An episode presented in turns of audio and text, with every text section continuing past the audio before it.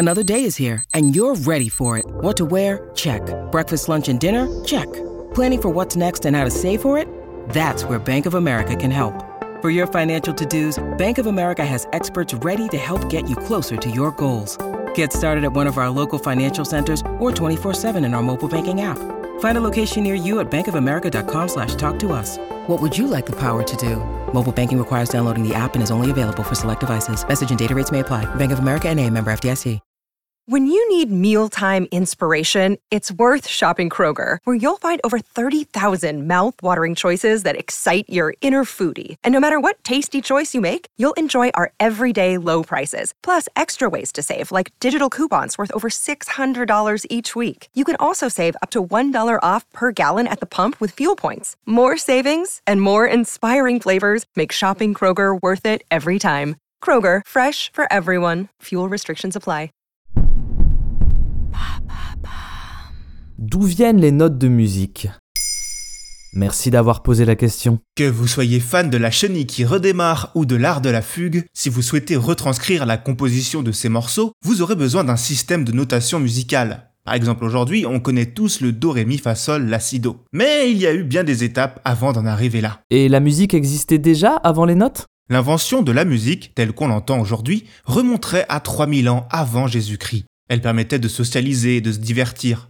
À cette époque, il n'est évidemment pas question de tablature ou de partition. Néanmoins, on trouve les premières traces d'indications mélodiques sur des tablettes sumériennes dès le 9e siècle avant Jésus-Christ. Et ce n'était que le début. À partir de l'Antiquité, pas moins de 1260 symboles différents sont utilisés pour retranscrire une composition. Au VIe siècle, Boès, un philosophe latin, décide d'épurer tout ça et retient une notation alphabétique en 7 signes, de A à G, qui identifie la hauteur d'une note sur une gamme. Cette façon de faire est d'ailleurs encore pratiquée dans les pays germaniques et anglo-saxons. Mais alors, les notes que l'on connaît nous, comme Do, Ré, Mi, ça vient d'où? Vous l'aurez compris, avant les notes, retenir une chanson n'était pas chose aisée, et on ne pouvait se fier qu'à son oreille, grâce à la hauteur de la note. Si la musique liturgique était assez simple par nature, tout va se complexifier avec le chant grégorien. Car le chant, oui, était notamment pratiqué par les religieux. Problème, il leur fallait une dizaine d'années pour mémoriser le répertoire de leur abbaye à force de répétition. Il devenait urgent de trouver une méthode pour faciliter l'apprentissage des élèves. C'est l'italien Guido d'Arezzo, moine bénédictin et théoricien de la musique, qui, en 1128, invente l'ancêtre de notre solfège actuel, la solmisation.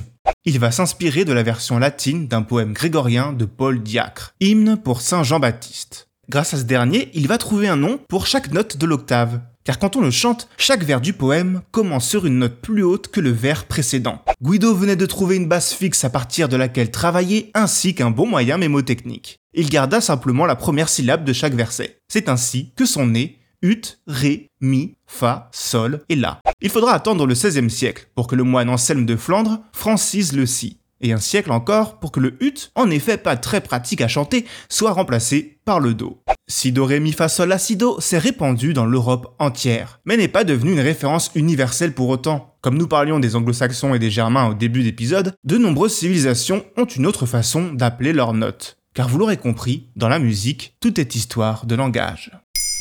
Maintenant, vous savez, un épisode écrit et réalisé par Jonathan Oppard. Ce podcast est disponible sur toutes les plateformes audio et si cet épisode vous a plu, n'hésitez pas à laisser des commentaires ou des étoiles sur vos applis de podcast préférés.